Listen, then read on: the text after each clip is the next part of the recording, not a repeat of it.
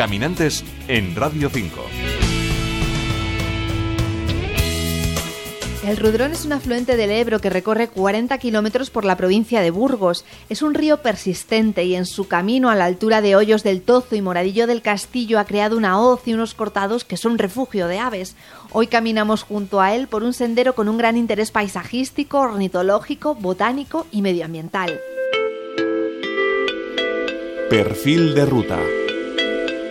Nombre Hoces del Rudrón. Es una ruta de unos 9 kilómetros que conecta Hoyos del Tozo y Moradillo del Castillo, en la provincia de Burgos.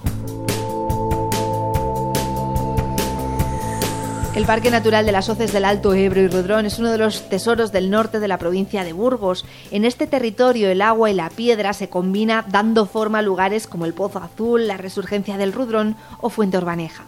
Hoy nos acercamos a conocer las hoces del Rudrón con Carlos Gallo, presidente de Sodebur, Sociedad para el Desarrollo de la provincia de Burgos. El, Rudrón conlleva una magia especial, la tranquilidad, eh, respiras, respiras con ese verdor, con esa historia, con ese patrimonio, con esos molinos que desgraciadamente muchos están caídos, pero otros eh, pues han privado su gente lo ha sabido conservar y, poder disfrutar, pues sin lugar a duda hace del Rudrón un sitio pues, especial para poder caminar. Nos vamos a acercar a la orilla del río para caminar junto a él, acompañados del agua, de una vegetación exuberante y del sonido de las aves. El punto de inicio de nuestra ruta es Hoyos del Tozo, una pedanía de Vasconcillos del Tozo habitada por una veintena de personas y que tiene una preciosa iglesia románica. Caminamos hasta llegar un kilómetro después a la orilla del Rudrón. La ruta de Hoces del Rudrón, sin lugar a dudas, es una, es una ruta preciosa que pues conlleva ¿no? esa, esa garganta con esas vistas, con esos cortados que lo hacen, vamos, eh, un lugar especial por ser, eh, digamos, cuna de los manjones. Acompañamos al Rudrón por una senda de pescadores estrecha, rodeados de vegetación. A ratos el camino va junto al agua y en otras ocasiones sube a media ladera. Es un sendero con un gran interés ornitológico.